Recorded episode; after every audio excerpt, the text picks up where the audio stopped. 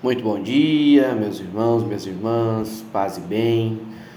Mais um dia que estamos, pela honra e glória de nosso Senhor Jesus Cristo, juntos na meditação da palavra de Deus. E iniciamos o nosso dia com a oração que o Pai nos ensinou. Pai nosso que estais no céu, santificado seja o vosso nome. Venha a nós o vosso reino e seja feita a vossa vontade, assim na terra como no céu. O pão nosso de cada dia nos dai hoje. Perdoai as nossas ofensas, assim como nós perdoamos a quem nos tem ofendido, e não nos deixeis cair em tentação, mas livrai-nos de todo mal. Amém. Porque teu poder, o reino e a glória para todos sempre. Louvado seja nosso Senhor Jesus Cristo, que para sempre seja louvado.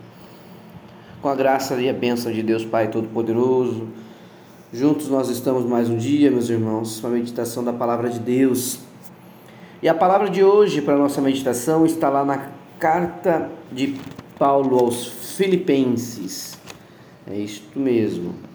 Carta de Paulo aos Filipenses.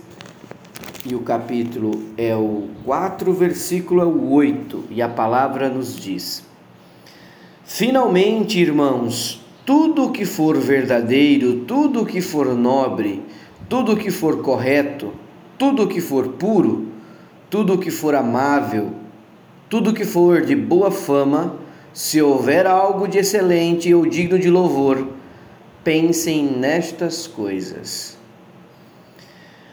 Meus irmãos, a palavra hoje vem nos trazer uma reflexão para a vida com atitude positiva. É isso mesmo. Viva uma vida mais feliz com atitudes positivas. Porque viver mais feliz com atitudes positivas. Todos os dias nós temos ah, os nossos momentos que nós estamos de repente passando por uma situação ou outra de negativismo no nosso dia a dia de vida. Ou seja, você pensar em coisas ruins, pensar em que é, os projetos não vão dar certo, ou seja, pensar em coisa negativa Tecnicamente é normal que aconteça com cada um de nós todos os dias. Mas é, quando a gente se sentir com essa tristeza, se sentir para baixo, com pensamento negativo, nós temos que elevar o nosso pensamento a Deus de imediato e buscar viver uma vida com atitude positiva, ou seja, eliminar o negativismo da nossa vida. A alegria presente na nossa vida, ela depende de cada um de nós, das nossas atitudes. Por isso que a palavra de hoje diz, irmãos, com tudo o que for fazer, seja verdadeiro, mas seja nobre, seja correto, seja puro, seja amável. É porque você precisa, meu irmão, minha irmã, trazer para o seu dia a dia de vida aquilo que o Senhor quer que você viva, que são coisas boas, coisas positivas. Não é tristeza. Nós, o Senhor nos quer alegres, o Senhor nos quer é, deslumbrantes, o Senhor nos quer com vida de brilho, de alegria. Mesmo que a gente esteja passando por dificuldade ou por qualquer momento é, que nos deixe triste, o Senhor não quer que nós, como seus filhos, caminhamos desta forma. Ele quer que a gente passe por essas situações de tristeza de uma forma muito simples, buscando a alegria no caminho do Senhor, buscando a palavra de Deus para nos fortalecer, buscando ter o nosso momento de intimidade com Ele, para que Ele possa tirar este peso do nosso coração para que Ele possa tirar essa tristeza que nos é, abate em muitos momentos. E é, e é muito simples, é o teu minuto com o Senhor, é o teu minuto com Deus, é o teu minuto de, de momento de intimidade com o Senhor. Então, essas coisas, ou essa vivência, ela é diária, meu irmão, minha irmã. Vivenciar a palavra do Senhor é caminhar próximo a Ele, é estar junto a Ele, é elevar de ver, de, de, de, com todas as nossas verdades os nossos projetos, os nossos pensamentos a Ele. E a gente tem que lembrar disso, que mesmo nos piores momentos existem coisas positivas que podem nos animar. A salvação, o amor de Deus, a presença de Jesus em nossa vida é promessa de vida eterna. E nós podemos viver mais felizes.